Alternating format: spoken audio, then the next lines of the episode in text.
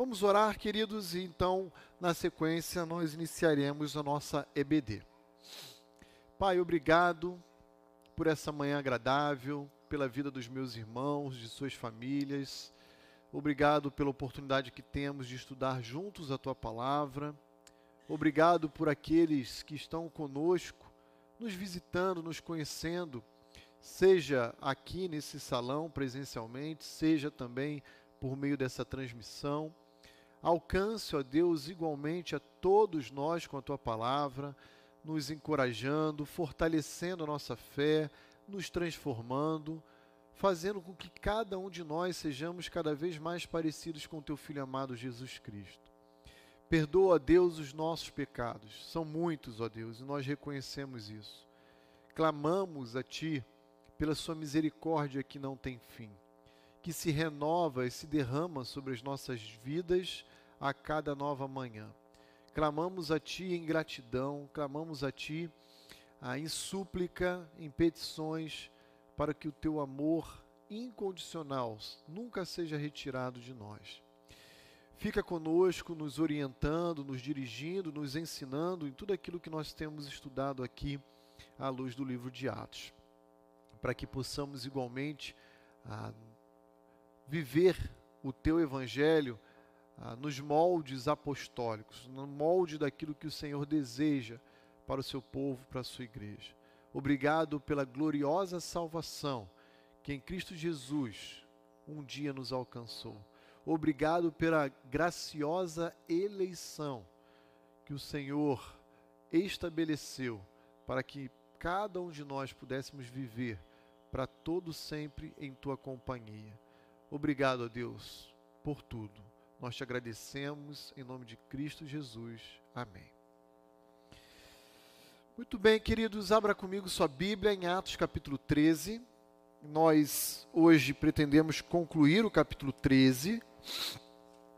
E hoje é a terceira parte dessa aula que eu. Opa, Israel, dá um toquezinho que não está indo, não, por favor. Dessa parte que eu chamei de duplo efeito da pregação do Evangelho.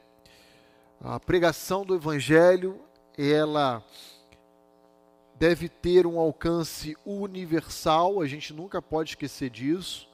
E por ser o Evangelho o conteúdo que nós anunciamos, há sempre um convite embutido ao arrependimento e ao exercício da fé em Cristo Jesus. Contudo, a Bíblia nos ensina que essa mensagem, que é um convite de esperança, ela nem sempre produz vida eterna, salvação. Essa mensagem, por hora, também produz endurecimento ao coração daqueles que a ouvem. Então há uma dupla face, um duplo efeito, um duplo resultado que a pregação do genuíno evangelho é capaz de produzir no coração do homem.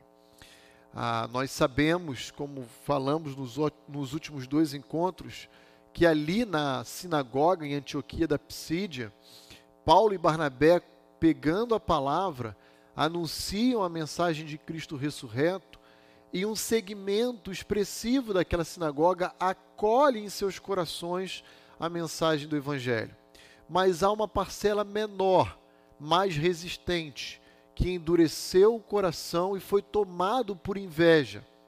Isso porque após aquele sábado onde Paulo e Barnabé pregaram, ah, durante a semana aquela mensagem repercutiu na cidade e o que nós encontramos é praticamente um grande avivamento na cidade de Antioquia da Psídia. Se você observar comigo o versículo 44, veja lá de Atos 13, o resultado produzido por aquela pregação de Paulo. No sábado seguinte, afluiu quase toda a cidade para ouvir a palavra de Deus. Um grande avivamento.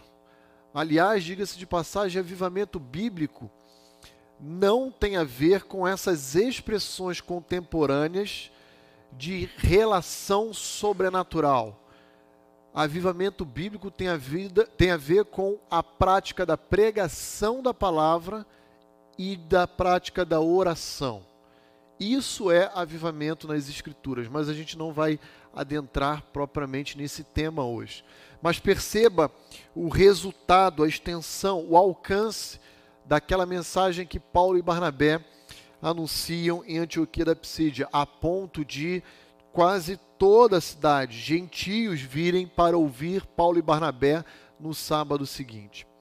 E aí então encontramos já ah, no versículo. Opa! Eu acho que não é esse slide. 46, isso é da semana passada. Dá uma olhadinha, Israel, que agora até eu fiquei em dúvida se eu cheguei a mandar por e-mail. Pera aí, só um minutinho, irmãos. Será que eu não mandei?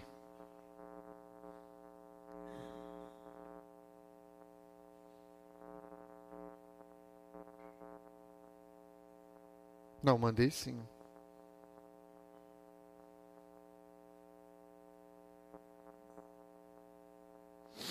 Se não achar, eu. Não chegou? Deixa eu mandar de novo. Eu reencaminho.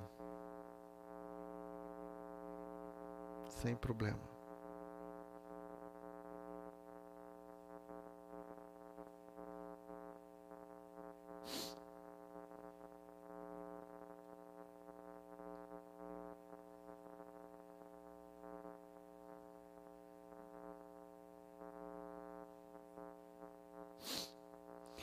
Mandei para o .org e para o seu pessoal, já é o do Gmail, para ter uma cópia aí.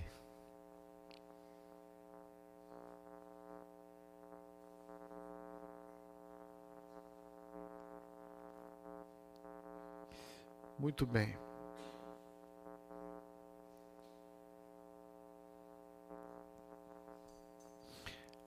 Ah, já me perdi onde estávamos falando, mas não tem problema, a gente volta. Ah, e aí nós então, semana passada, trabalhamos os versículos 46 ao verso 48, quando vimos a postura ousada dos apóstolos Paulo e de Barnabé ali diante da resistência daquele segmento que endureceu o seu coração. E aí então, no versículo 48, nós encontramos uma doutrina, opa, obrigado, uma doutrina, agora sim, obrigado uma doutrina que gera muita polêmica e é muito complexa para a mente humana, que é a doutrina da eleição. Veja lá o versículo 48. Os gentios, ouvindo isto, regozijavam-se e glorificavam a palavra do Senhor. Ouvindo que a mensagem que Paulo afirmava de que a salvação não era exclusivamente judaica, a salvação sempre foi idealizada por Deus para todos os homens, incluindo os gentios. E ao, ao ouvir aquela mensagem, os gentios se sentem encorajados, amados e acolhidos por Deus, e assim então abrem o seu coração para crer na mensagem do Evangelho. E a parte final do versículo 48 diz: E creram todos os que haviam sido destinados para a vida eterna. Perceba que a expressão haviam sido destinados mostra que o ser humano, na verdade, ele não é o agente da sua própria salvação, e sim aquele que sofre a ação. Ela está no tempo passivo. Isso mostra que eu e você é quem sofremos o processo de regeneração que é o Espírito Santo quem convence o homem do pecado, da justiça e do juízo. E o Espírito Santo é quem traz a vida eterna a cada um de nós. Aplica a mensagem do Evangelho em nosso coração. E aí então você pode se questionar: puxa, mas a mensagem foi pregada para todos. E só um segmento daquela audiência é que obteve a vida eterna? É isso mesmo a Bíblia de Gênesis Apocalipse, ela ensina a respeito da doutrina da eleição, ou seja, a escolha soberana e livre de Deus a respeito de um homem, de vários homens e também de nações. Deus escolheu, por exemplo, a nação de Israel para firmar uma aliança na, no Velho Testamento para ser o porta-voz dele perante os outros povos. Então, há expressões dessa eleição de cunho pessoal e também há expressões dessa eleição de cunho nacional, de uma etnia, de uma comunidade como um todo. Hoje nós vamos continuar olhando, a partir do versículo 48, ah, para essa dupla participação ou essa dupla interação no processo de salvação do homem, especialmente na pregação do evangelho, no processo de evangelização. Então veja, no versículo 48 de Atos 13, você tem claramente a Lucas descrevendo para nós a participação divina nesse processo. E qual é o papel divino nesse processo? É de estabelecer aqueles que hão de ser salvos. É assim que funciona. Mas há no verso 49 uma outra participação, e essa é a do homem. É aquela famosa expressão responsabilidade humana. Olha lá. E divulgava-se a palavra do Senhor por toda aquela região. Então veja, como é que Deus salva o homem? Através da pregação da palavra. Então, versos 48 e 49, nós temos um grande binômio Gravem isso. A salvação do homem, ela é decorrente de um grande binômio. Soberania de Deus na escolha daqueles que hão de ser salvos e responsabilidade humana no seu papel de pregar o evangelho a todos, indistintamente. Abra comigo sua Bíblia em Romanos 10, 17. Essa é uma passagem muito conhecida mas vamos lembrar o que diz essa passagem.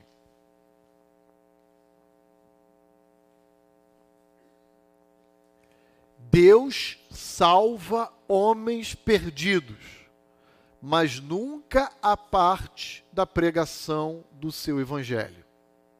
Romanos 10, 17 diz assim: E assim a fé, que fé é essa? É fé salvadora é aquela fé que produz vida eterna. É, e assim a fé vem pela pregação, e a pregação pela palavra de Cristo, ou seja, pela mensagem do Evangelho. Por que, que o pastor Roni está falando isso? Porque existe um entendimento extremamente radical, um entendimento totalmente equivocado, chamado hipercalvinismo. E deixa eu explicar para os irmãos o que, que é isso. Ah, Calvino foi um reformador francês que sistematizou a doutrina da eleição. Ele não cunhou essa doutrina, essa é uma doutrina apostólica, essa é uma doutrina bíblica.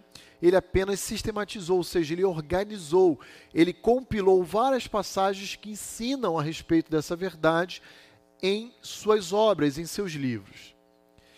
O que acontece é que descendentes da ideia de Calvino, de uma ala mais radical, foi para um extremo. E esse extremo prevê o seguinte: se Deus ele escolheu aqueles que hão de ser salvos, então não há necessidade absolutamente nenhuma do indivíduo pregar o evangelho porque afinal de contas, aqueles que o Pai escolheu para si, mais cedo ou tarde, de alguma forma serão salvos. Porque Deus é soberano, Deus é poderoso e ele vai trazer a salvação, queira o homem ou não, aqueles que ele decidiu escolher. Só que o problema dessa mentalidade é que ela fere algumas outras verdades que a Bíblia também nos oferece. Uma delas é que Deus escolheu como meio de salvação a pregação do Evangelho, Romanos 10, 17. E ele atribuiu essa tarefa a homens regenerados, a sua igreja, ao seu povo, a nós cristãos como um todo, de testemunhar, de anunciar, de convidar perdidos a desfrutarem dessa gloriosa salvação. Somado a isso, nós também pregamos o Evangelho impulsionado pelo amor aos perdidos. Você, assim como eu, provavelmente tem familiares, amigos próximos a você que você não gostaria de saber da sua condenação. Em virtude disso, você é motivado por um amor que você possui por cada um deles. Mas, sobretudo, também nós vemos na Bíblia que Deus nos confiou um ministério específico. E esse ministério é o ministério da reconciliação. Deus poderia ter atribuído a responsabilidade de pregar o evangelho a outras pessoas, a outras formas. Por exemplo, Deus poderia conferir essa atribuição aos anjos, mas Deus decidiu escolher homens que sofreram a regeneração para compartilhar dessa gloriosa salvação com aqueles que ainda hão de desfrutar dessa salvação. Então olha lá comigo 2 Coríntios capítulo 5. Olha como que o apóstolo Paulo como o apóstolo Paulo chama os cristãos, especialmente de Corinto. 2 Coríntios capítulo 5.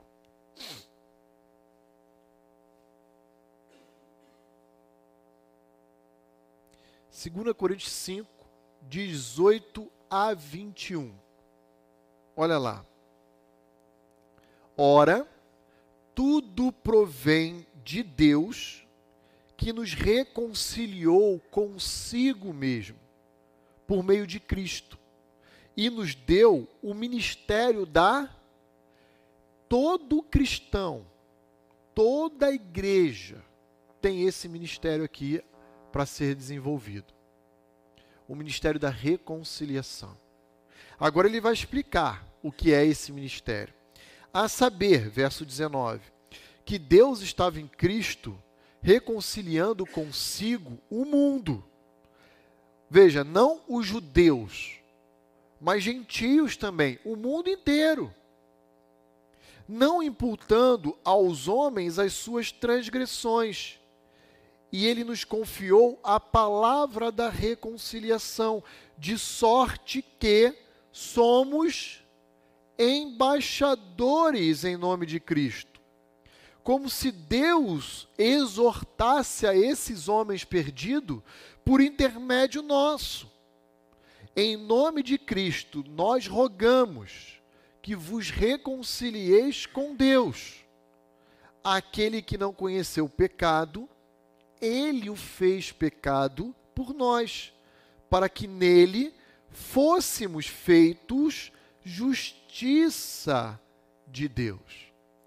Lembra da semana passada, quando eu falei com os irmãos, em 2 Coríntios capítulo 2, que nós somos uma espéciezinha de gambá.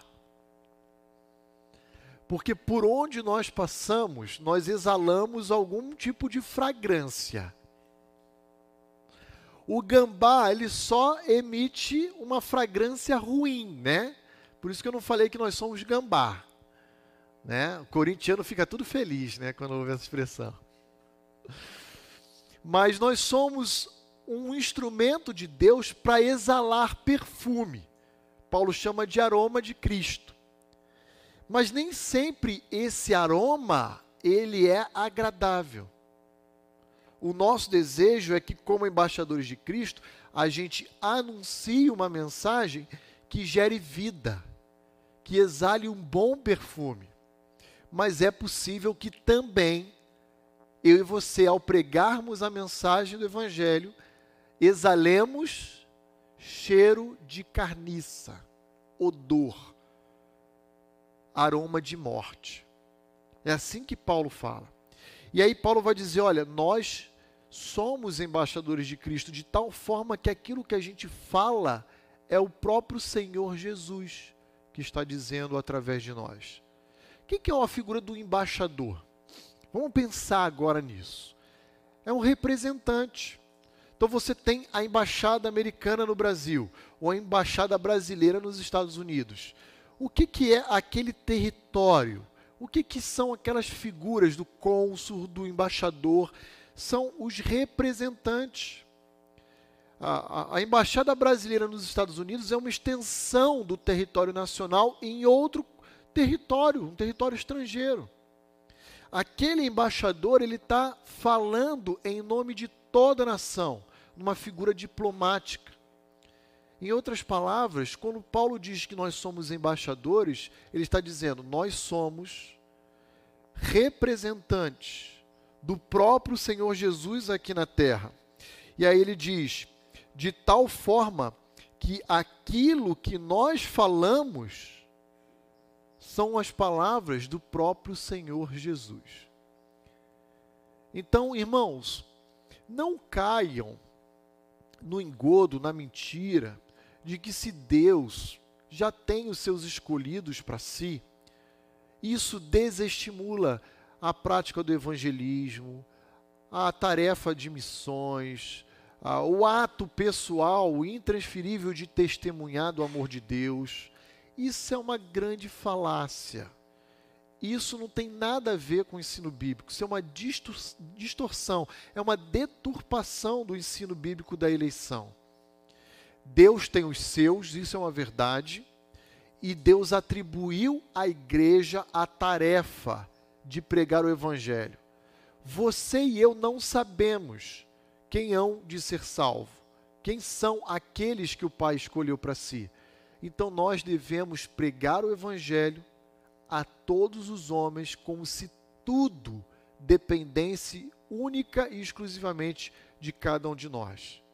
Mas após essa mensagem anunciada, descansar na soberania de Deus de que só vão responder positivamente ao convite do evangelho aqueles a quem o Pai decidiu salvar, separar para si próprio. Tá bom?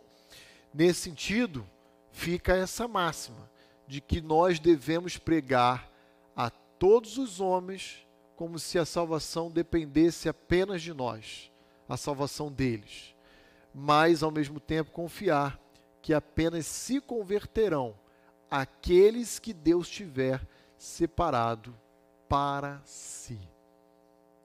E, e, e, outro comentário adicional que eu faria é: não pense que a doutrina da eleição ela fere a verdade da justiça, ou o atributo da justiça de Deus, da sua retidão, porque não fere. A justiça de Deus era para que todos, absolutamente toda a raça, fosse igualmente condenada. O fato de Deus separar uma parcela da humanidade para a salvação isso não fere a justiça de Deus.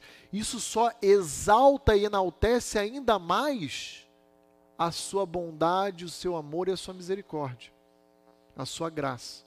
É diferente. Então, existem entendimentos equivocados que são verdadeiros inimigos da doutrina bíblica da eleição.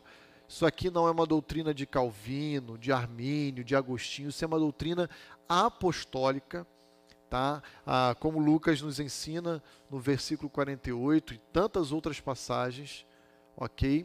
Ah, não caiam no engodo do que é criticado e falado aí fora por humanistas. Quem fala isso são os humanistas. E pasmem, não são os humanistas incrédulos, são os humanistas cristãos. O incrédulo não está nem aí para a doutrina da eleição. Ele está morto. Ele nem tem conhecimento dela.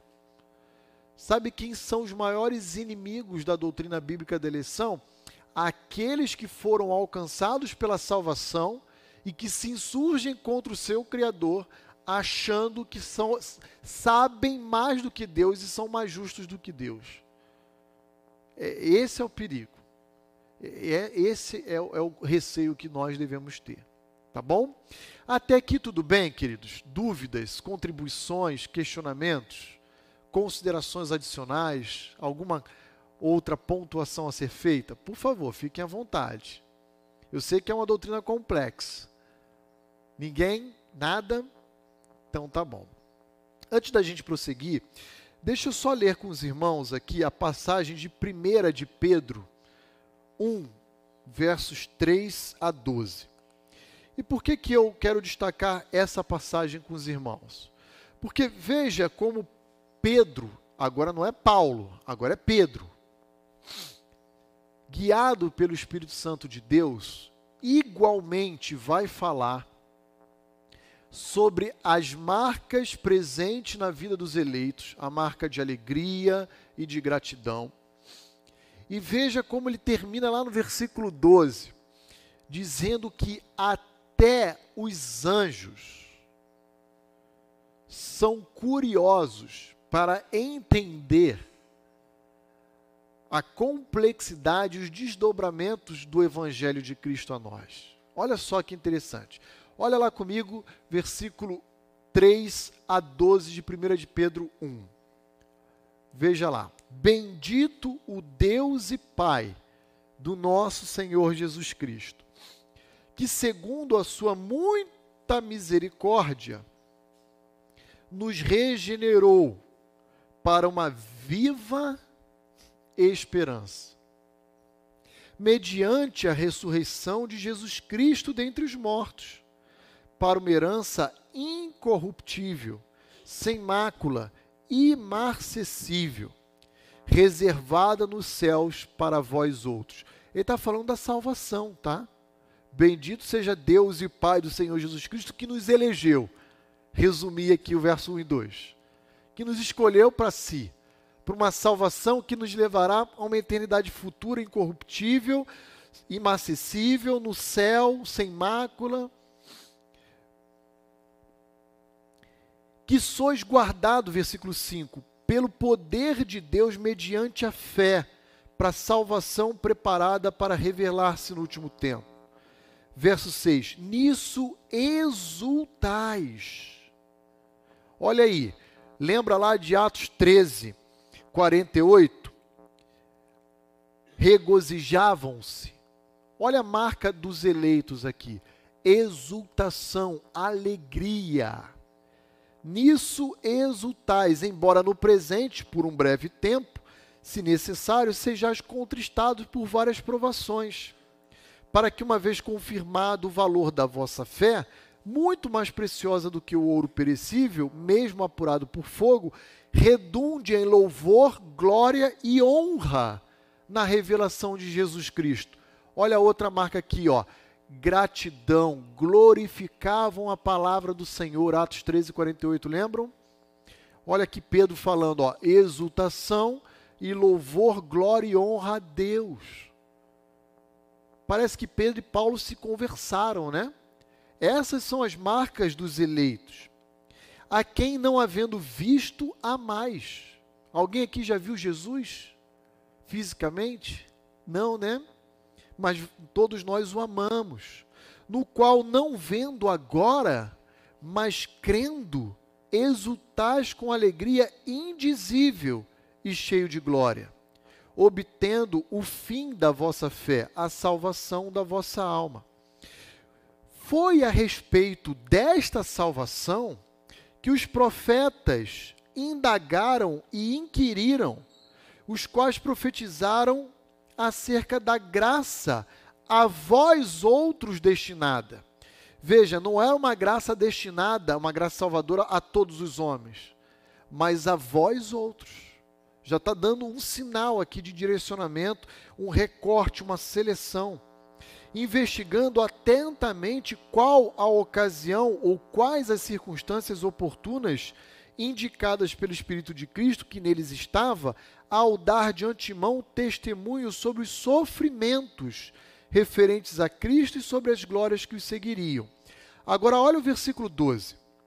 A eles, os profetas do Antigo Testamento, foi revelado que não para si mesmo, mas para vós outros, para a igreja, para os cristãos, ministravam as coisas que agora vos foram anunciadas. Eles estavam no Antigo Testamento profetizando elementos, informações que eles próprios não, não conheciam, não sabiam do seu alcance. Vos foram anunciadas por aqueles que, pelo Espírito Santo, enviado do céu, vos pregaram o Evangelho, coisas essas que anjos anelam perscrutar. Anelar, anseiam, desejam, perscrutar, ah, entender, compreender a dimensão, a extensão desse, desse, desse evangelho. Veja, Deus chamou homens regenerados para a tarefa da pregação. Deus poderia ter confiado essa mensagem a anjos. Mas Deus falou: não, eu vou levantar homens que eu vou salvar para que sejam veículo da salvação para outros homens perdidos. Deus poderia ter utilizado de várias formas o processo de salvação, mas ele atribuiu ao homem a, missão, a responsabilidade de anunciar o Evangelho. E, e esse verso 12 é interessante, porque mostra que nem os anjos, mais uma vez, nem os anjos são oniscientes. Porque onisciência é um atributo exclusivo de Deus. Deus não compartilhou o conhecimento exaustivo do seu plano eterno com ninguém, é exclusivo dele. Nem os anjos santos compreenderam ainda a totalidade dessa mensagem, desse evangelho e os seus desdobramentos. E os anjos glorificam a Deus ao olhar para a realização na história de tudo aquilo que Deus escreveu e se admirar. E olhar e falar: Nossa, agora eu entendi. O Senhor está derrubando a barreira entre judeus e gentios e está fazendo um só povo agora, chamado igreja. Nossa, agora eu estou dando para entender lá de baixo o que está acontecendo. A salvação não são só dos judeus, são também para os gentios. Nossa, agora eu estou entendendo. Deus está levantando esse povo para ser o porta-voz dele aos homens perdidos. E à medida em que eles anunciam o evangelho, uma parte é salva e a outra é endurecida. Nossa, agora tudo está fazendo eh, sentido para mim até mesmo os anjos que vivem na presença de Deus se surpreendem com o plano eterno de Deus. Essa é a ideia. Essa é a ideia. Irmãos, ah, quando nós olhamos o versículo 49, volta lá de Atos 13 comigo, que diz: E divulgava-se a palavra do Senhor por toda aquela região.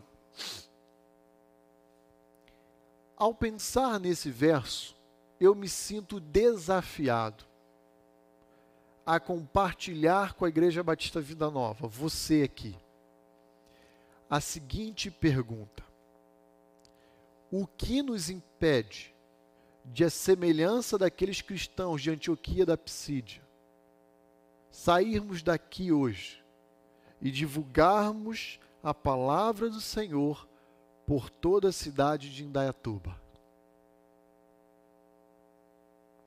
Perceba que o que aconteceu em Atos e Antioquia foi algo extremamente natural e espontâneo. Um sábado, Paulo e Barnabé pregam, um grupo ouve, se converte, sai da sinagoga, pede para Paulo e Barnabé voltar na semana seguinte, sai dali reverberando ao longo da semana aquela mensagem de salvação. O que, que acontece no sábado seguinte, versículo 44? Quase toda a cidade vai para lá. Uma hipérbole, um exagero, é óbvio, mas muita gente foi desafiada a ir ouvir Paulo e Barnabé no sábado seguinte naquela sinagoga. A minha pergunta a você é: o que nos impede? Quais são as dificuldades que nós hoje possuímos e que talvez no primeiro século em Antioquia aqueles cristãos não possuíam e que dificultam a propagação do Evangelho. Eu queria ouvir aqui os irmãos um pouquinho. O que que, o que, que ah, gera em você medo, vergonha em anunciar esse Evangelho no seu condomínio, na sua rua, no seu trabalho. Enfim, o que dificulta que nós, Igreja Batista Vida Nova, façamos o que aqueles cristãos recém-convertidos de uma semana de, de vida cristã fizeram em Antioquia da Psídia. Queria abrir aqui para uma interação dos irmãos. Os irmãos estão meio tímidos hoje, estão, vocês estão com sono. O, o, na sua opinião, seja sincero, o que, que dificulta que nós cristãos de hoje proclamemos essa mensagem em nossa cidade, para fazer Jesus conhecido aqui em Dayatuba? Quem, quem gostaria de interagir conosco? Levante uma das suas mãos. Todo mundo envergonhado, né? Acho que é vergonha, pastor. Irmão Celso. Deixa eu fazer o microfone chegar aqui, irmão Celso. Por favor. Eu acredito, pastor, com a terrível suspeita de que posso estar errado, que o que tem faltado, não só para esta igreja aqui, como para a igreja de onde eu vim, para os cristãos reformados de uma maneira geral, é uma coisa que uma expressão que a gente vê muito falar no mundo. Falta foco. Nós dispersamos como igreja grande parte do nosso esforço com outras coisas que não seja o esforço da evangelização. E o esforço da evangelização cansa, requer trabalho, é um desafio da alma. E a gente gasta muito tempo com outras coisas que eu deixo para os irmãos pensarem quais são, todos nós conhecemos, no que é que eu disperso como crente o meu tempo. Uhum. De tal maneira que eu não sou capaz de elaborar um convite pessoal para os 50 famílias, 60 famílias que moram no meu prédio. Não tenho tempo para isso, porque o meu trabalho secular absorve uma grande parte do meu tempo e a igreja se encarrega do resto, a igreja local. É a minha opinião. É meio radical, pastor, mas é a minha opinião. Claro, meu irmão, e ela é muito bem-vinda. Fique tranquilo. Ótima observação. Eu acho que a gente tem, ah, não nós, Igreja Batista Vida Nova, o cristianismo dos nossos dias tem profissionalizado a evangelização. E aí, ah, o que, que eu penso em termos de profissionalização da evangelização? Ah, a gente deixa esse negócio para os pastores, para os missionários, né, para os líderes da igreja. Esse negócio não é para mim, vai. Eu, te, eu, eu, já trabalho, eu tenho reunião, eu tenho as coisas da, da, de casa, né? Mas enquanto o irmão estava falando, eu estava me recordando de João capítulo 4, a mulher samaritana. Jesus tem encontro com aquela mulher na beira daquele poço, e Jesus revela a ela a sua vida particular, inclusive seus maridos, e ela sai voando na cidade de Sicar. E o que, que ela faz? Venham, porque eu conheci alguém que falou a respeito da minha vida. Gente, nós não podemos perder essa empolgação. Nós não podemos eh, negligenciar essa resposta natural e espontânea que o Evangelho promove em nós. Eu ouso dizer que se nós negligenciarmos, esfriarmos, Deus bondosamente vai dar uma sacudida na gente. Porque quando a igreja se acostuma, na história eu percebo isso, Deus vai lá e dá uma forcinha para a igreja normalmente por meio de perseguição, dificuldades. É assim. Ah, veja, Atos 1,8: Vocês serão testemunhas minhas em Jerusalém, Judéia, Samaria até os confins da terra.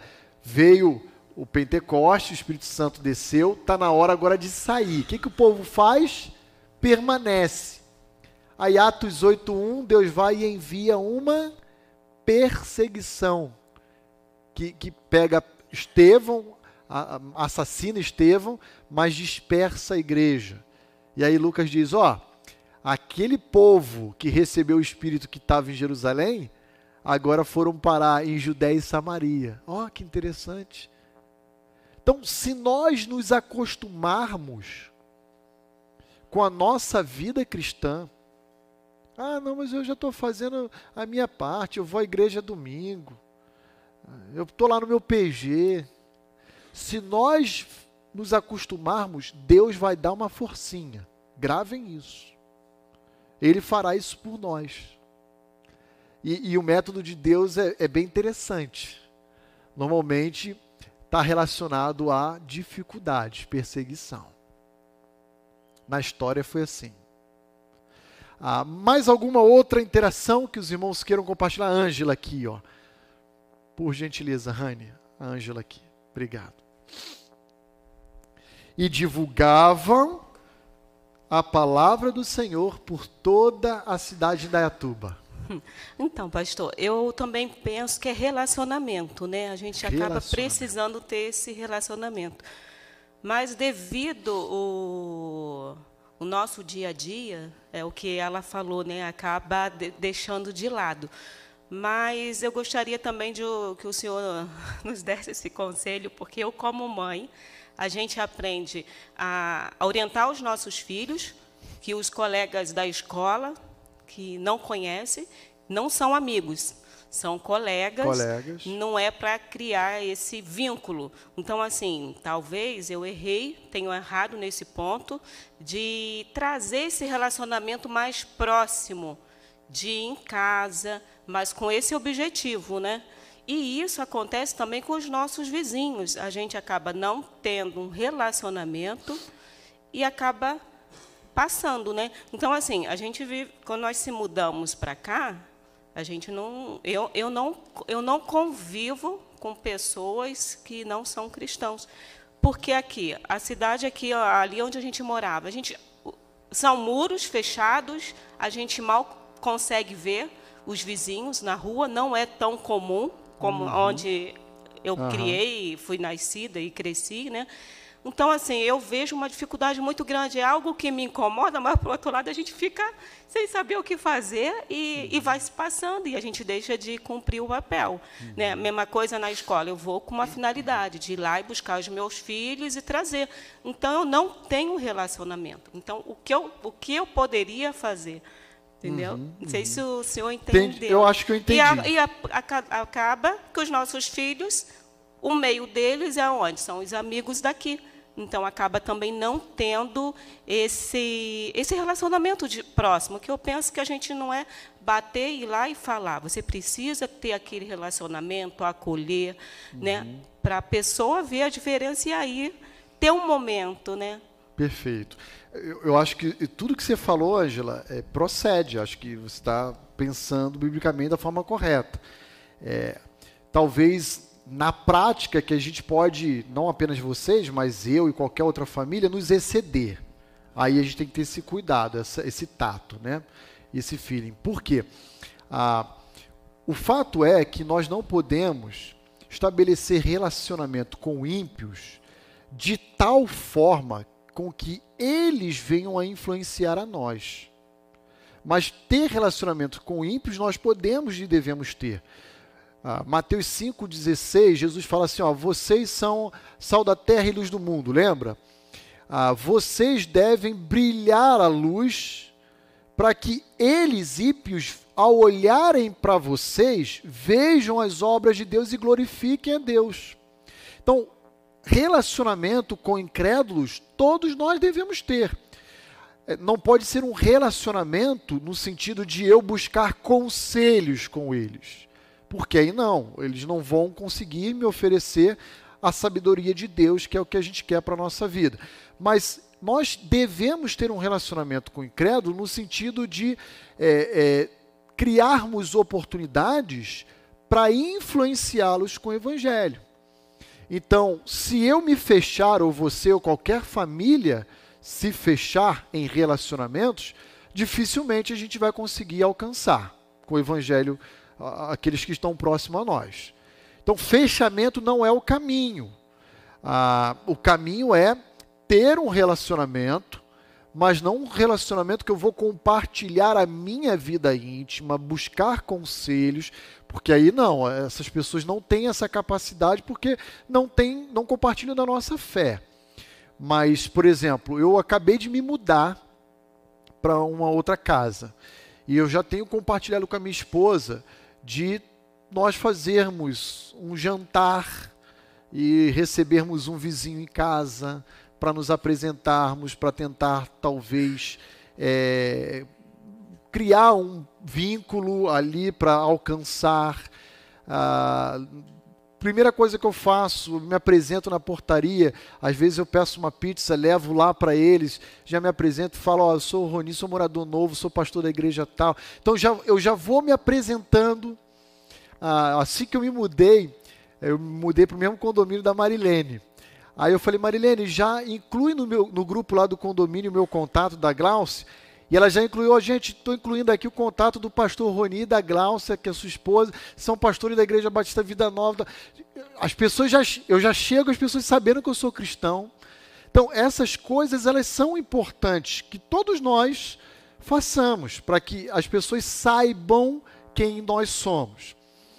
Ah, então, assim, pensando em filhos, Ângela, eu não vou deixar meus filhos dormir na casa de alguém de fora uh, do nosso círculo, né? Porque eu acho que seria uma exposição a um risco desnecessário. Mas eu posso é, trazer esses colegas de escola dos meus filhos à minha casa, tentar influenciar eles com o evangelho, uh, orientar meus filhos no seu testemunho cristão, uh, vai ter um acampamento de adolescente, eu de jovem, o que for, convidar esses colegas de escola mais próximos dos meus filhos para participarem com ele. Então, de alguma forma, é, tentar uh, usar essas oportunidades para alcançar. Então, não acho que o seu raciocínio esteja errado. Talvez a nossa prática, a minha, a sua, de cada família, que tem que ter esse cuidado de não de também não demonizar o mundo e dizer, ó, então não, não, eu vou me fechar de vez. Aí também acho que não é bom, né? Não é saudável. Não é 8 nem 80. A gente tem que estar. Tá, a gente está no mundo, né? A gente tem que criar nossos filhos para a vida mesmo real. Daqui a pouco eles estão na faculdade. Ah, você já tem duas na faculdade, dois que ainda não foram, e, e eles têm, daqui a pouco estão no ambiente de trabalho, então eles têm que saber como o mundo funciona. Mas é por aí, é por aí. Alguma outra interação? Roberto, por favor, querido. Por que a igreja hoje não tem propagado Cristo em Indaiatuba? Bom, essa pergunta eu não vou saber responder exatamente, mas voltando lá para o começo, eu vou falar da minha experiência e o que eu acho disso. Claro. Eu acho que é zona de conforto, pastor. Vir à igreja é relativamente confortável, falar entre nós é confortável. Quando você vai falar com uma pessoa que não é cristão, já começa a ser mais complexo. Então você sai da zona de conforto. É, e dependendo da pessoa, a pessoa pode ter um pouco de receio de preconceito, de ser rejeitado. E eu posso falar de algumas experiências minhas de vários evangelismos. Eu frequento a igreja, converti desde 99, em Mauá, aqui e outras experiências que eu tive pelo, pelo país. É, quando você vai evangelizar, você tem um certo nível de exposição. A pessoa pode ser receptiva e talvez não. E eu já tive também as duas experiências. De cara fechar a porta na sua cara. Não quero saber de crente. De evangelismo lá no bairro onde a gente morava, em Mauá, né? E quando você. Não, meu trabalho. Eu vou dar um exemplo. Meu trabalho. Meu trabalho. Eu tive duas fases da vida. Que, em relação ao evangelismo. Tem que entender que quem convence é o Espírito Santo. Cara, isso, isso é um divisor uhum. de águas. E no meu trabalho, que eu fiquei 11 anos, havia muito conflito. Você falava, não de desrespeito com, comigo, mas de rejeição mesmo, né? É, quando você conversava com a pessoa sobre, sobre Cristo, sobre falar do Evangelho, alguns recebiam bem, outros não. Sobre os que não recebiam, a zona de, de desconforto era gigantesca. Uhum. Né? E eu acho que isso pode ser um empecilho. Só que, como eu disse, um divisor de águas foi saber que o Espírito Santo é que convence. Facilitou muito esse processo para mim. Então você fala, cara. Você fala, você fala e deixa o Espírito Santo. Tem que estar consciente na sua mente que quem convence é o Espírito Santo. Isso. Não é de ficar argumentando. A ideia não é. é eu lembro que a, Jesus fala que não fiquem vãs discussões, vãs, né? Sem importância. Uhum. Fala. E não fica lá dizendo se a sua igreja é melhor, a outra é pior. Não é essa a ideia. Uhum. Não ficar em vãs discussões é muito importante. Mas agora respondendo o comentário lá, a pergunta do começo, eu acho que é sair da zona de, de, de conforto que é um grande empecilho. Nem todo mundo está disposto a talvez ser rejeitado um trabalho, na, se expor, como a Aline está dizendo aqui, se expor. Perfeito. Esse é um ponto. Perfeito. É, é, eu acho que é por aí também, Roberto. Ah, tá... Mais um, um parênteses. Claro. Pastor Marcelo Gualberto, né, eu, é, uma vez comentou uma, uma, frase que ficou na minha cabeça tem mais de 20 anos. Agora, para quem se expõe mais, por exemplo, missionários, ou alguém que quer fazer um trabalho mais longo, é, quem não, ele falou uma frase que ficou na minha cabeça. Quem não, não, não come qualquer coisa e não dorme em qualquer lugar, talvez tenha que repensar o trabalho missionário de sair para mais longe. Tô, o, que, o, que, eu quero dizer com isso? É desconforto. Uhum. Então, eu penso uhum. que desconforto pode ser essa palavra. É isso aí. Obrigado, Roberto. Deixa eu levantar uma coisa que a, até esse momento ninguém levantou, mas que também está dentro desse tema que a gente está discutindo. E quando você olha para um indivíduo e vê o camarada totalmente incrédulo, e você ora e fala, vou alcançar, vou pregar para ele, e você se aproxima dele e ele diz assim: Não, eu que legal, tu é cristão, eu também sou, sou da igreja tal. Aí você fala: Meu Deus. Já chega a irmã Maria. Ah, por que, que eu estou falando isso? Porque eu também vejo como sendo um empecilho a pregação do evangelho comunidades que se dizendo cristãs não pregam a respeito do, do verdadeiro evangelho que transforma vidas. E aí você tem um segmento do contexto onde você vive se achando crente sendo cozinhado, morrendo, indo para o inferno e se dizendo crente ter irmão. E aí você vai falar do evangelho e vai falar: não, isso aí está tranquilo, eu sou teu irmão em Cristo. Não preciso ouvir isso não. Eu frequento a igreja X. Então vejam que às vezes a, na Maria a gente brincava de fogo amigo existem pseudos comunidades ou pseudos igrejas que, que gente só presta desserviço ao reino. Só trazem vergonha à causa do evangelho. E eu, particularmente, na minha experiência, por eu ser pastor, eu passo cada uma. Marcada situação. Anos atrás eu fui financiar um carro. E aí eu submeti lá a minha documentação para aprovação do crédito. Aí quando o, o rapaz do banco, Volkswagen, falou, qual a sua ocupação? Eu falei, pastor. Ele falou assim, ixi. Eu falei, por que ele? Dificilmente vai aprovar. E eu falei, por quê? Ó, o senhor não me leva mal não, mas tem uma porção de pastor caloteiro, pastor.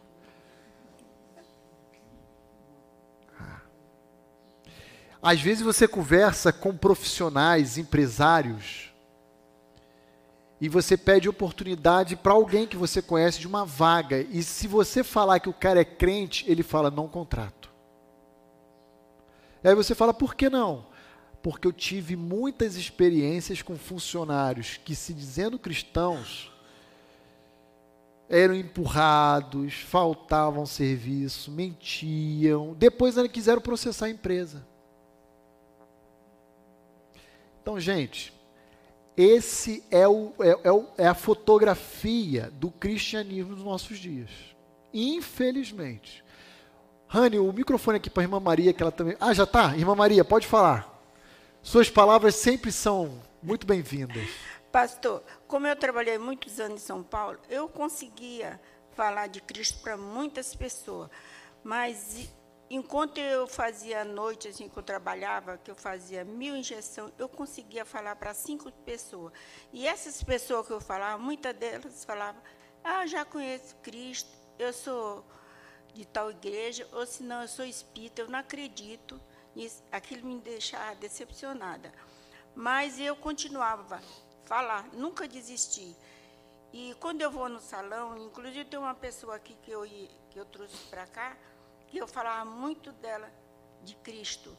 E ela parece que se sentiu tão importunada por mim que ela um dia falou, qual é a sua igreja? Daí eu falei, daí ela entrou no site e hoje em dia ela está aqui, a Bia. Mas. Quem? A Bia. Bia? É. Qual Bia? A Bia que está até lá na, na salinha. Ah, a Bianca, do é. Luciano. Então, ah, ok. Eu falava tanto para ela, né? E ela falava assim: É, um dia eu vou lá, um dia eu vou lá. Até que um dia ela Tô entrou filho. no site e falou: Eu vou lá. Daí veio ela e o esposo dela, e agora está ela, a filha dela. Mas Amém. aonde eu vou, eu insisto, insisto falar. Mas muitas pessoas já peguei muita bordoada e falaram: Ah, evangélico não é comigo. Eu sou espírita, eu sou, já conheço, não vou à igreja, não gosto de igreja. Uhum, uhum. E eu fico pensando assim, se ela soubesse qual é o caminho tão certo, ela não falava isso, porque só Deus é que nos salva. É e às vezes que chegava a pessoa assim, doente, muito doente, e eu falava de Cristo, ela falava, é verdade. A gente só se lembra de Cristo quando a gente está na cama. Quando a gente está fora, a gente não se lembra. Mas eu começava a falar e a pessoa às vezes até chorava, até uhum. falava que ia, mas não ia para a igreja. É um lugar que a gente tem oportunidade muito de falar. Uhum. É na igreja, é no hospital, quando as pessoas estão muito debilitadas, e quando você vai em salão. Eu consigo falar, uhum. mas ninguém me, me detém. Mesmo que fala assim, ninguém me detém. Amém. Ótimo, irmã Maria. Eu acho que ah, nós todos podemos, e aí fica uma dica, né, uma sugestão. É pegar um folhetinho, deixar no bolso, no carro, né? Ah, eu vou, eu vou a manicure. Faço minha unha lá, o que for, e deixo um folheto. Ah, eu vou ao mercado. E aí eu estou lá na fila do caixa e depois que eu pago, eu dou um folheto. Mas não só dá, compartilha ali dois, três minutos, uma porção do evangelho com a pessoa. Você está dirigindo, parou no semáforo, vem o pedinte. Ele vem pedir para você algo, você dá a palavra de Deus para ele. Está aqui ó, uma porção. O resultado, como a irmã Maria falou, o Roberto destacou, não cabe a nós. O nosso papel é a responsabilidade humana do verso 49 lá, olha lá. Divulgava-se a palavra do Senhor por toda aquela região. A minha pergunta é: como a Igreja Batista Vida Nova, que um dia foi regenerada, alcançada pelo Evangelho de Cristo, tem propagado essa mensagem de salvação em Indaiatuba. Tonhão e a Patrícia estão lá na loja, tá no balcão. Chegou o cliente, ah, eu quero parafuso, eu quero não sei o que, quero fio. Tá aqui, pagou. Toma um presente para você, vai dentro da sacolinha. Irmãos, você sabia que a gente tem muitos folhetos à disposição? Qualquer dúvida pode procurar o irmão Milton, irmã Isabel. Pega lá, pega alguns, pega dez essa semana, põe no bolso. Se sobrar, semana que vem, não precisa pegar. Se acabar, pega mais. A igreja disponibiliza isso para você. Sabe para quê? Para que a gente, a semelhança da igreja de Antioquia, recém-convertida, possa cumprir Atos 13, 49. Divulgar a mensagem do Evangelho em toda a nossa região. Não tenha desculpa de dizer: "Ah, eu não sei o que eu falar, o que eu vou falar". Tem essa desculpa? Vocês acham que aquela turma recém-convertida de dias sabia o que falar? Você acha que a mulher samaritana tinha uma teologia totalmente consolidada? Simplesmente falaram: Cristo Jesus mudou a minha vida. É isso. É isso que a gente precisa falar. Amém? Então vamos para o nosso intervalo. Daqui a 10 minutinhos a gente volta, tá bom? Você também que nos acompanha de casa nessa transmissão, levanta, toma o seu café, 10, 15 minutinhos, volta aqui com a gente para a gente continuar o nosso tempo de aula. Vamos voltar aqui então para o nosso segundo tempo de aula. É, e eu quero dar continuidade aqui naquilo que temos trabalhado. Paramos no versículo 49, antes do intervalo, mostrando que uma das respostas ou das atitudes naturais e espontâneas daquela igreja ou daqueles cristãos recém-convertidos era de propagar a mensagem que eles acabaram de ouvir a outros, a toda a sua cidade. E o nosso papel também é o de propagar a mensagem do evangelho aqui em Dayatuba.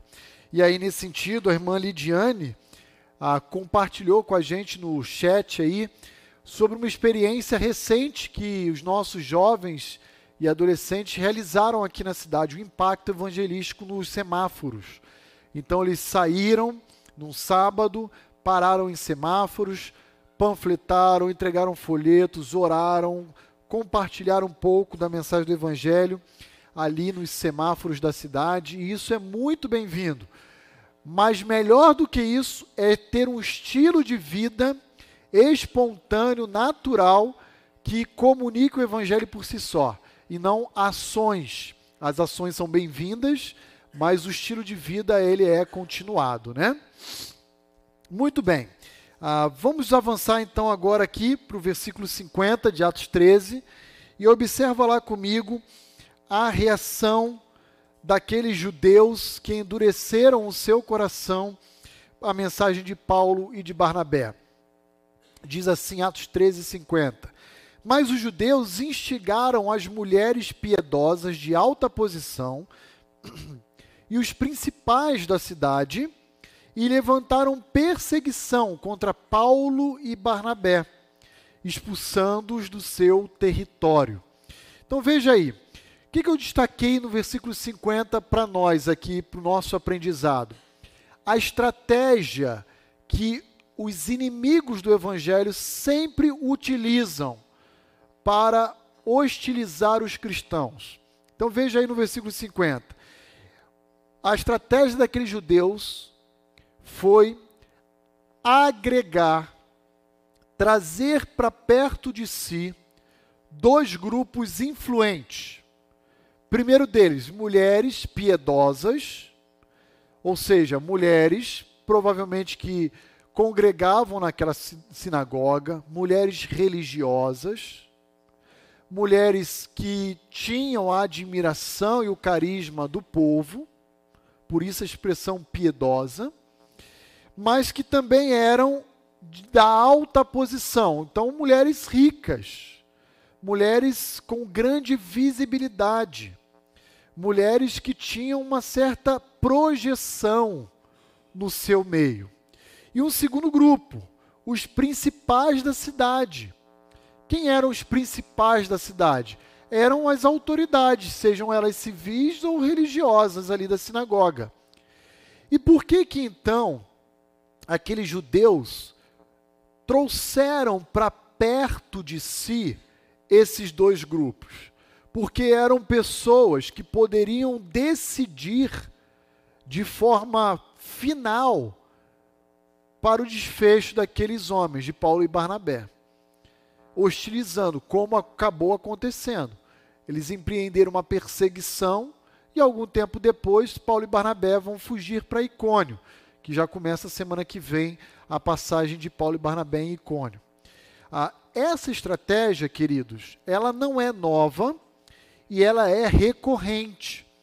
Se você for para o início do capítulo 13, que é um pouquinho extenso, mas ali dos versículos 4 a 12, você vai encontrar essa mesma estratégia sendo utilizada por um uh, mágico chamado Elimas. Lembram dessa passagem?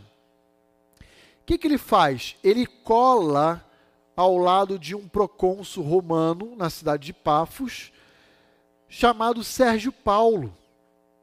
E ele então tenta, por ter Sérgio Paulo ao seu lado, cegá-lo para a mensagem que Paulo e Barnabé estavam pregando. E aí Paulo e Barnabé vão dizer ah, para esse mágico chamado Elimas, ó, filho do diabo, cheio de todo engano e mentira, e vai descer a ripa, digamos assim, Elimas, né? Então a estratégia dessas pessoas que são inimigas do evangelho é sempre trazer para o seu lado pessoas influentes que obtêm o respeito e estão numa posição de autoridade perante o povo. Por que isso? No contexto do primeiro século, fazia parte da cultura romana a famosa Pax Romana. E o, a, o império como um todo valorizava a manutenção da ordem social, de tal forma que se houvesse alguma rebelião, algum levante alguma porção do império, então Roma destacava um regimento militar até aquela região para restabelecer a ordem. O que, que então esses judeus da sinagoga de Antioquia da Psídia fizeram? Acionaram essas autoridades locais para dizer: ó, Paulo e Barnabé estão aqui promovendo desordem de natureza religiosa, mas que culmina também em uma desordem social. E aí não deu outra.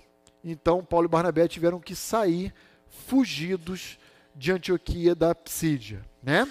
Então veja, qual a estratégia utilizada pelos inimigos do evangelho, já acelerando um pouco por causa do horário? Aproximar-se de pessoas influentes, literalmente autoridades, para obter aliados contra o inimigo comum. Que inimigo é esse? Paulo e o seu evangelho, ali no caso de Antioquia. E hoje, nos nossos dias, a igreja e a fé cristã. Isso tem reflexo, gente, até nos dias de hoje, por exemplo, no processo eleitoral, semana que vem. Sem mencionar candidatos ou partidos, prestem atenção em quem você vota.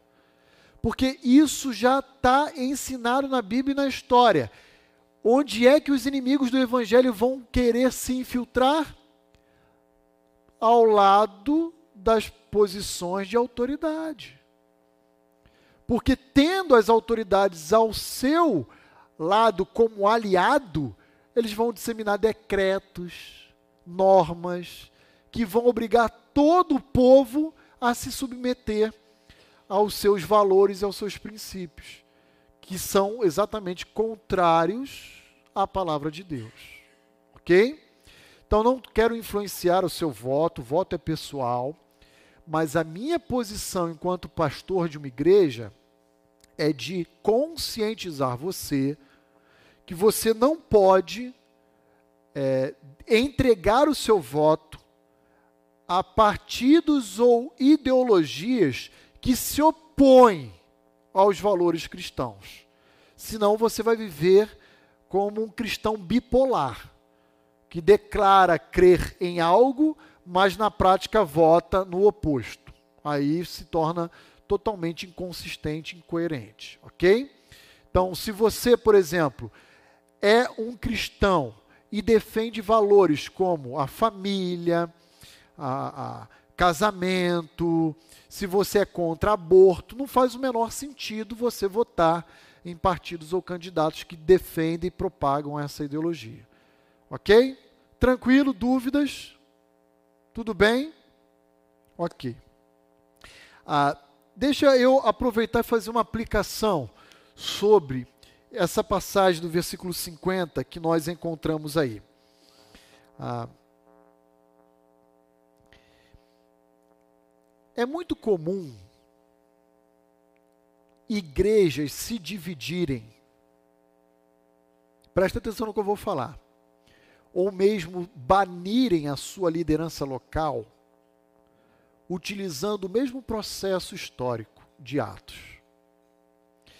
Ah, pessoas que às vezes estão inseridas num contexto eclesiástico e que estão insatisfeitas com o pastor ou com a liderança local. O que, que elas fazem? Elas começam a agregar outros a partir de críticas que elas possuem em relação à sua igreja local, à sua liderança.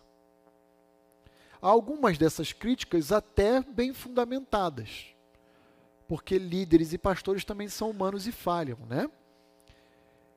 Só que com o passar do tempo, essas pessoas elas vão incluindo além dessas críticas iniciais outras coisas mais.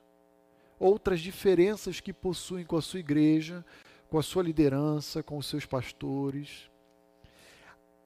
E quem elas tentam abranger, agregar ao seu lado? Aqueles que são mais influentes no meio da igreja.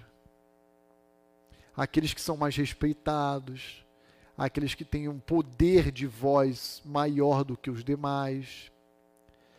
Porque eles sabem que se tiver ao seu lado esse segmento, essa parcela da igreja, eles vão conseguir, inclusive, uh, tirar da liderança aqueles que ali ocupam essa posição. Quando eles não conseguem, sabe o que, que eles fazem? Racham a igreja. Dividem a igreja. Então, esse processo que os judeus ortodoxos de coração endurecido da sinagoga ah, empreenderam é um processo que ainda hoje ele é contemplado em muitas igrejas. E que infelizmente culmina ou na destituição de líderes ou na própria divisão da igreja todo mundo sai quebrado e machucado nesse processo. Todo mundo. Então, eu costumo dizer que esse processo é, é, é uma terminologia minha, tá? Eu chamo isso de síndrome de Absalão. Quando vejo, eu falo, não é síndrome de Absalão. Porque você conhece a história de Samuel, né, no livro de Samuel. Absalão, ele começa a empreender o canto da sereia ele começa a arregimentar os insatisfeitos na nação de Israel contra o próprio pai. E aí, o que vai acontecer é que Absalão vai ter um exército ao seu lado de insatisfeitos contra a monarquia de Davi, infinitamente maior numericamente do que o próprio rei. Aí chega a hora dele dar o golpe. E aí o que, que acontece? Davi foge com os seus homens leais para o deserto de Judá para poder preservar sua vida, porque o filho queria matar o pai. E aí você conhece a história. Ah, Absalão vai se aconselhar com os seus pseudos conselheiros e ele vai dizer: ó, assentar no trono não é o suficiente. Você agora tem que possuir as esposas do rei para que o povo veja. Ele então tem relações com as esposas. E ele manda o exército dele a caça de Davi. Isso é síndrome de Absalão. Ele fica nas esquinas, nas portas, só criticando, só ah, colocando lenha na fogueira, né? Só exatamente. E aí vai surfando ali na insatisfação do povo. Então eu quero dar uma orientação à Igreja Batista Vida Nova. E que ela não é nossa, não é nova, não é também exclusivamente nossa, tá? essa igreja possui falhas e os seus líderes e pastores também.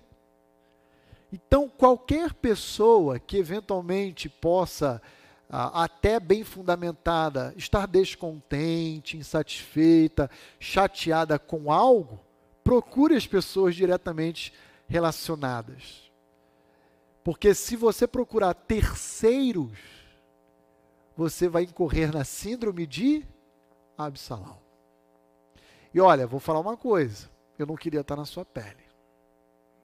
Porque aquele que assim o faz, ele atenta contra a unidade da igreja, que é meninas dos olhos de Deus. Isso é muito sério. Vai chegar um momento em que vai prestar contas a Deus. Não estou aqui de verdade, irmãos, mandando direta para ninguém, tá? Estou falando isso aqui em termos de ensino para a igreja local mesmo. Até porque, graças a Deus, eu tenho ah, assim um, um relacionamento com a igreja muito bom. Graças a Deus por isso. Mas que a gente nunca negligencie ou ignore esse ensino bíblico, para que nossa igreja nunca seja alcançada por essas práticas que, na verdade, só é, geram prejuízo à saúde da igreja local. Ok? Então, feita essa consideração, vamos avançar aqui para os últimos versos. Olha lá, Atos 13 comigo, versos 51 e 52. Olhe lá o que diz essa passagem. E estes, quem são estes? Paulo e Barnabé, do versículo 50 sacudindo contra aqueles, quem são aqueles? Os judeus, que foram tomados por inveja, que, que fomentaram, promoveram né, essa perseguição contra Paulo e Barnabé, partiram, pa, ah, perdão, e estes, sacudindo contra aqueles o pó dos pés, partiram para Icônio.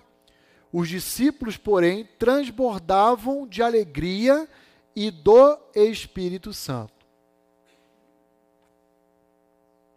aqui nós encontramos a reação da igreja diante dos ataques sofridos, da perseguição empreendida contra Paulo e Barnabé. São duas reações aqui, uma presente no versículo 51 e a outra presente no versículo 52.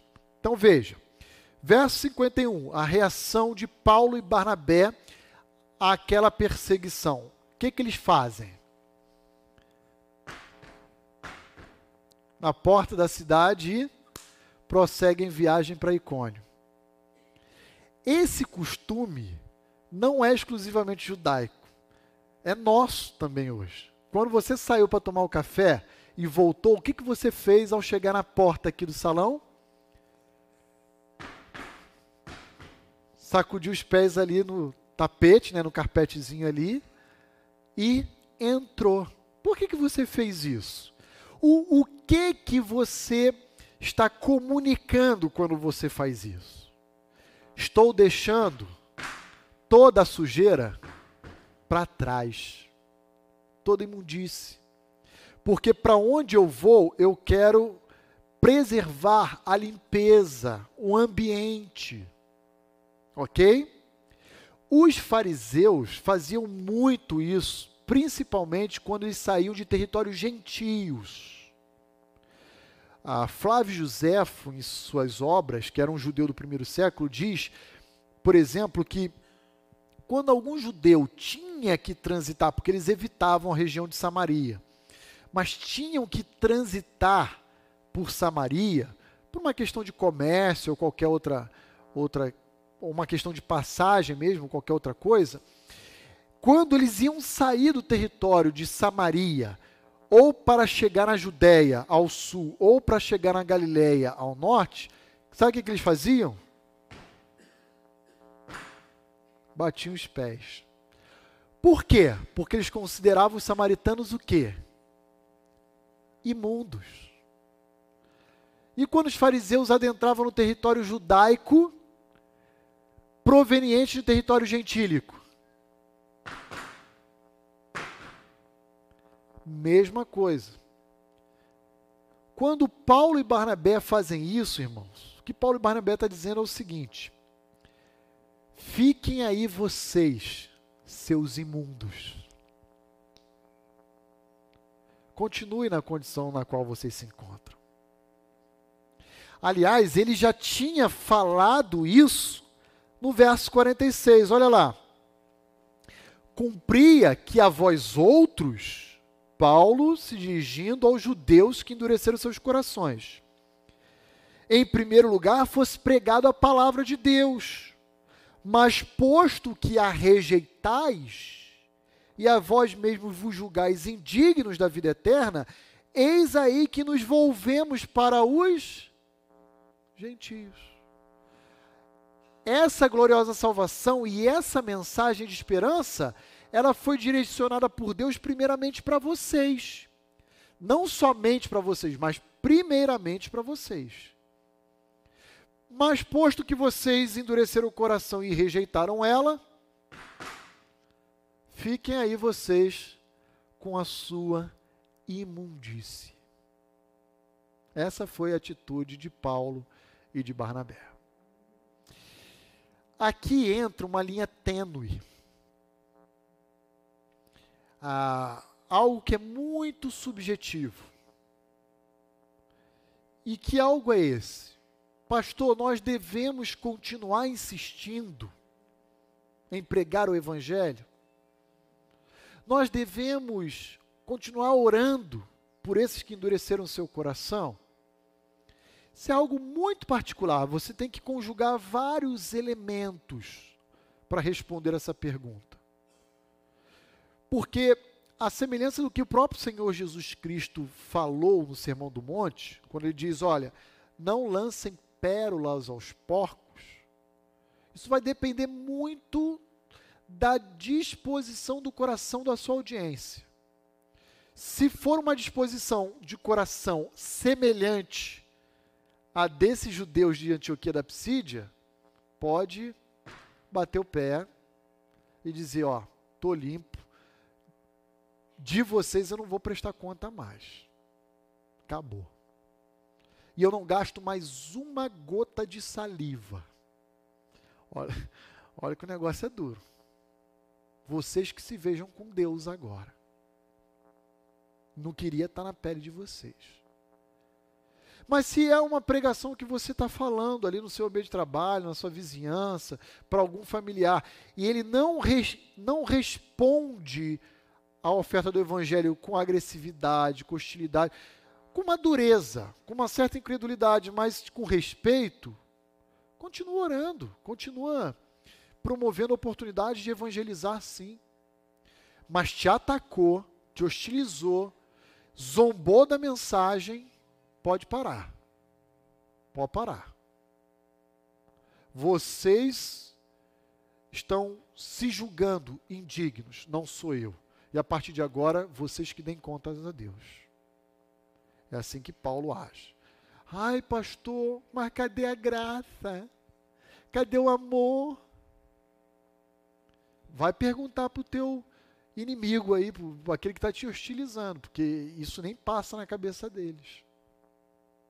Mas é assim que Paulo faz. Então veja, a primeira reação da igreja diante do ataque, representado no versículo 51 por Paulo e Barnabé, é Estou tirando meu time de campo. Vocês que permaneçam no chiqueiro. É assim. E a igreja, verso 52, os cristãos recém-convertidos que ali estavam. Olha lá, os discípulos foram, ah, perdão, os discípulos, porém, transbordavam de alegria e do Espírito Santo como é que Lucas chamam os crentes de Antioquia da Psídia de discípulos, aprendizes, seguidores de Jesus. Pessoas que haviam se convertido talvez há uma semana ou pouco menos do que isso. Como é que esses recém-convertidos deveriam, ah, ou pelo menos você esperaria deles ao saber que Paulo e Barnabé foram embora? que eles estivessem como? Frustrados, desanimados, descuidados, desprotegidos, não seria isso? Porque, poxa, eu acabei de conhecer Jesus e acolhê-lo na minha vida, agora eu quero ser discipulado, eu quero aprender dele. Não, agora não dá mais. Game over. Tá tirando o time dele de campo, tá indo embora. A nossa reação mais espontânea e natural deveria ser de frustração. Mas como é que aquela igreja de Antioquia reagiu? Com alegria e cheia do Espírito Santo. Irmãos, qual é a máxima que nós vamos extrair dessa passagem? Nós nunca estaremos sozinhos. Ainda que o apóstolo, essa, é, esse é o ensino daqueles cristãos recém-convertidos. Ainda que os apóstolos não estejam mais em nosso meio, Deus nos deu o seu Espírito. Eu vou buscar crescer no conhecimento de Deus de, por outros caminhos, mas eu não vou desanimar. E você percebe no verso 52 que eles estavam transbordando. Eles não estavam apenas alegres, eles estavam transbordando de alegria. Eles exalavam júbilo, mesmo a despeito de não terem mais em sua companhia Paulo e Barnabé. Qual é o coração desse ensino? É uma palavrinha chamada contentamento. Contentamento. Contentamento. Isso vai acontecer em outras viagens de Paulo, especialmente quando ele vai plantar a igreja de Tessalônica. Em Tessalônica, Paulo vai ficar três sábados apenas, três semaninhas na sinagoga. E aí ele prega, um grupo se converte e o povo vai querer perseguir Paulo. Paulo desce para Bereia, de Bereia ele cruza, pega o barco, foge, vai para Corinto. E de Corinto ele escreve uma carta para a igreja de Tessalônica, dizendo: Olha, eu queria ter ficado com vocês mais tempo, mas a condição não me permitiu. E eu oro para que a sua fé não desfaleça e tal. Aqui Antioquia nos ensina sobre contentamento, gente a igreja de Antioquia está dizendo: nós temos o Espírito de Deus em nós. Portanto, nós temos tudo aquilo que precisamos. O que é contentamento? É satisfazer-se em Cristo, a despeito das nossas dificuldades. Você tem em Cristo toda a satisfação do que você precisa? Porque se a resposta for não, então em você haverá ingratidão, frustração, murmuração. Mas se a resposta for sim, nada nada nessa vida que você não tem, não alcançar, vai te abalar. Nada. Isso é contentamento. Quero concluir a nossa aula de hoje lembrando você da experiência do próprio apóstolo Paulo. Então vai lá comigo em Filipenses capítulo 4. Filipenses capítulo 4. Olhe comigo os versículos 10 a 13 de Filipenses 4.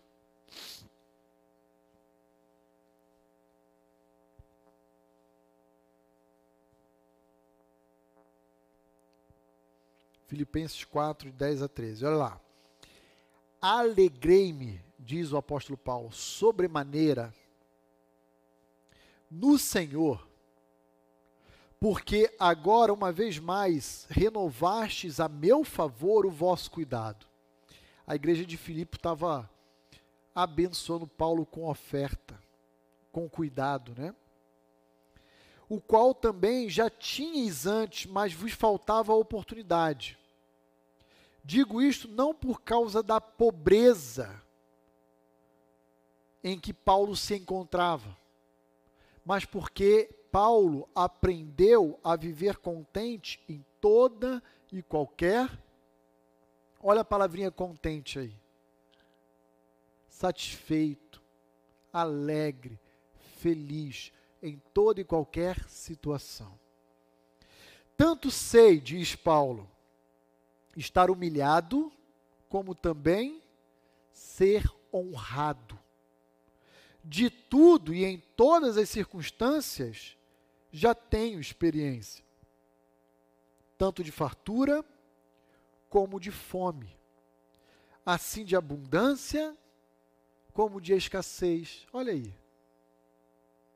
Eu já tive uma Lamborghini e hoje eu ando a pé. Eu já comi em restaurantes, hoje eu estou comendo quentinha, marmitex. E isso não me abala. Por que não? Porque Deus é a fonte de sustentação de toda a minha alegria. Os crentes de Antioquia estavam transbordando de alegria pela salvação que eles acabaram de receber da parte de Deus através da pregação de Paulo e Barnabé. Versículo 13: Tudo posso naquele que me fortalece. Poder aqui no, no sentido de suportar. Eu, eu, eu consigo enfrentar a abundância como a escassez. Eu consigo suportar a, a humilhação tanto quanto a honra. Eu consigo suportar todas as, as circunstâncias de fome e de fartura, porque eu sei quem está ao meu lado. Eu sei quem é que me fortalece. É Deus. Isso é contentamento. Isso é contentamento. Talvez você não tenha ainda aquilo que você tanto almeja. Pode ser que Deus, na administração dos seus propósitos, te conceda amanhã ou depois o que você almeja. Por graça, por misericórdia, não por obrigação. Ele é o Senhor. Mas se ele te conceder ou não, a sua atitude, a minha de coração, deve ser a mesma, de contentamento. De dizer, Senhor, obrigado. Obrigado porque isso que eu quero é apenas um plus, um acessório, um adorno, porque o que eu realmente precisava o Senhor me deu, que é a salvação. Então, essas coisas que a gente deseja são para o nosso conforto, para o nosso prazer, mas isso não importa. O que realmente importa, o Senhor já me concedeu através da cruz.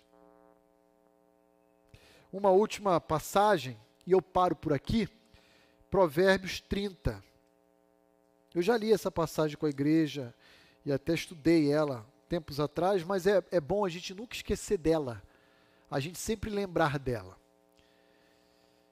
Palavras de Agur. Nossa, pastor, quem é Agur? Está aí na Bíblia. Está no livro de Provérbios. Provérbios 30, versos 7 a 9. Olha a oração de Agur. Registrada em Provérbios 30, de 7 a 9. Olha só o que diz. Duas coisas eu te peço. Isso é ou não é uma oração? É uma oração. Duas coisas eu te peço, Senhor. Não me negues antes que eu morra eh, nenhuma delas, por favor. Primeiro pedido, verso 8. Afasta de mim a falsidade e a mentira. Não me deis nem a pobreza e nem a riqueza. Dá-me o pão que me for necessário. Primeiro pedido. Quer dizer, o primeiro e o segundo já estão embutidos, né? Não me dê falsidade e mentira, primeiro. Segundo, não me dê pobreza nem riqueza. Me dê o que é necessário. Por que, Agur, você está pedindo isso? Olha lá, versículo 9. Para não suceder que, estando eu farto com abundância, te negue e diga em meu coração: quem é o Senhor? Porque a abundância faz isso com o homem, né? Ilude o homem para que ele ache que ele é autossuficiente, que ele pode todas as coisas. Ou que empobrecido venha a furtar, roubar, e assim, com o meu testemunho, profanar o nome de Deus. Então, Senhor, eu não te peço muito, nem te peço pouco.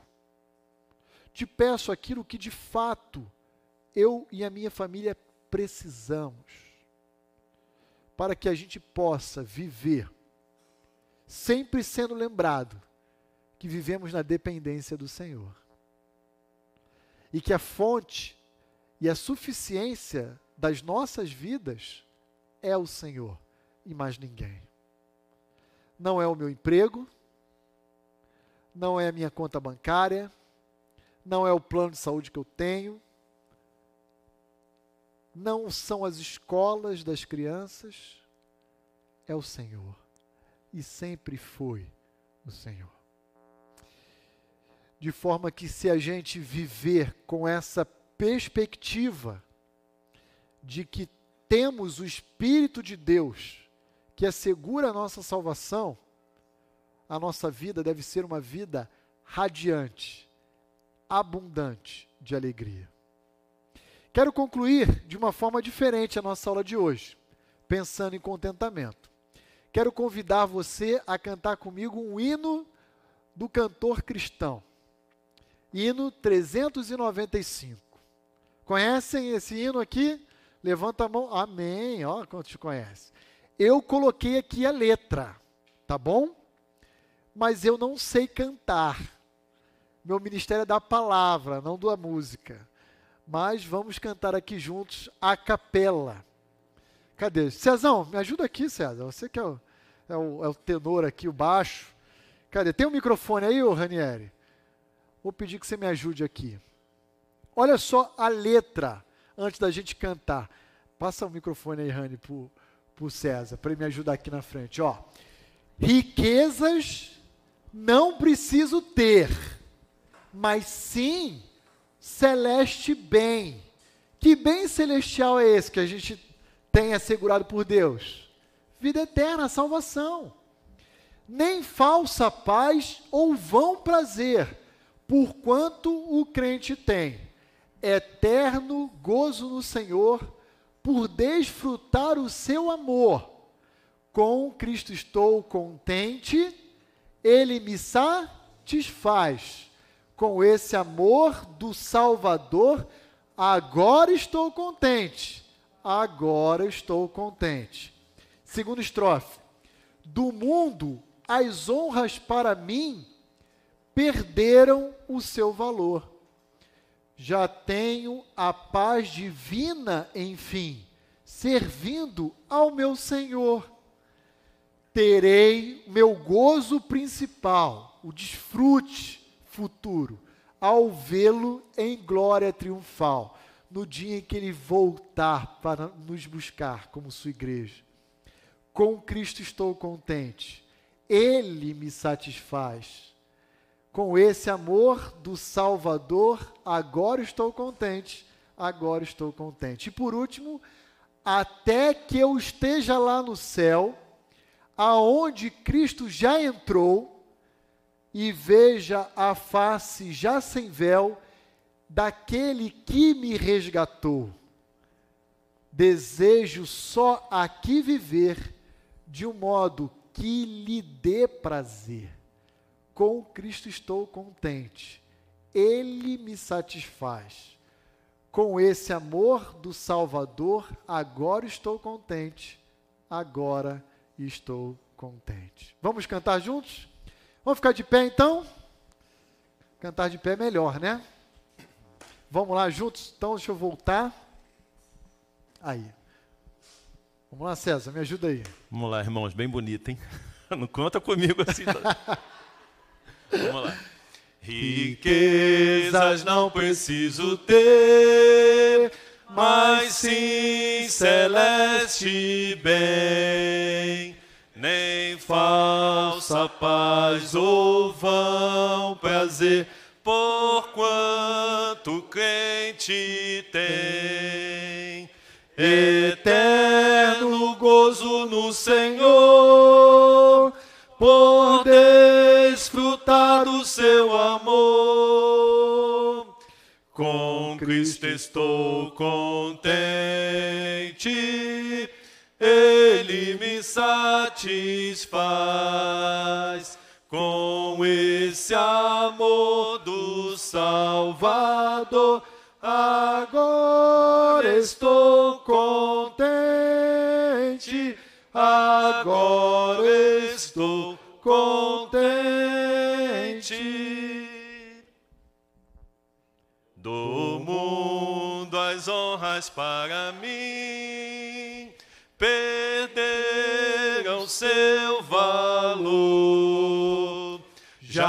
tenho a paz divina, enfim, servindo ao meu Senhor.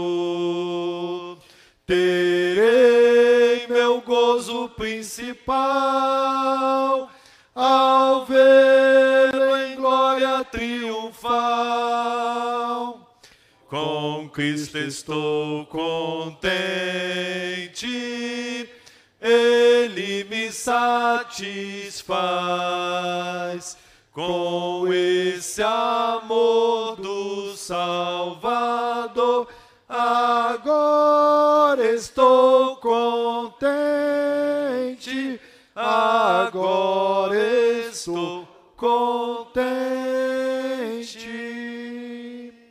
Até que esteja lá no céu, aonde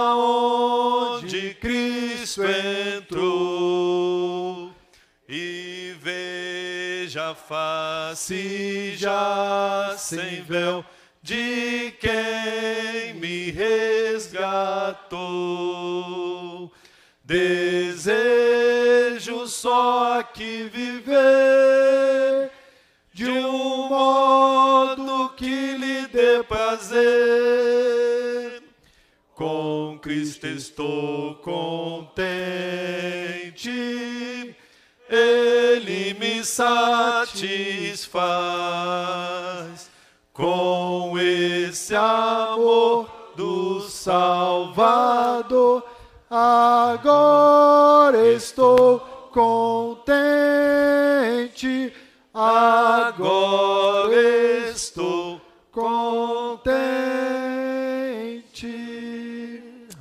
Amém. Que essa seja a nossa alegria. O ansiar por ver o nosso Salvador já sem véu e olhá-lo face a face e assim ter a oportunidade de ser grato por tão grande salvação. Vamos orar?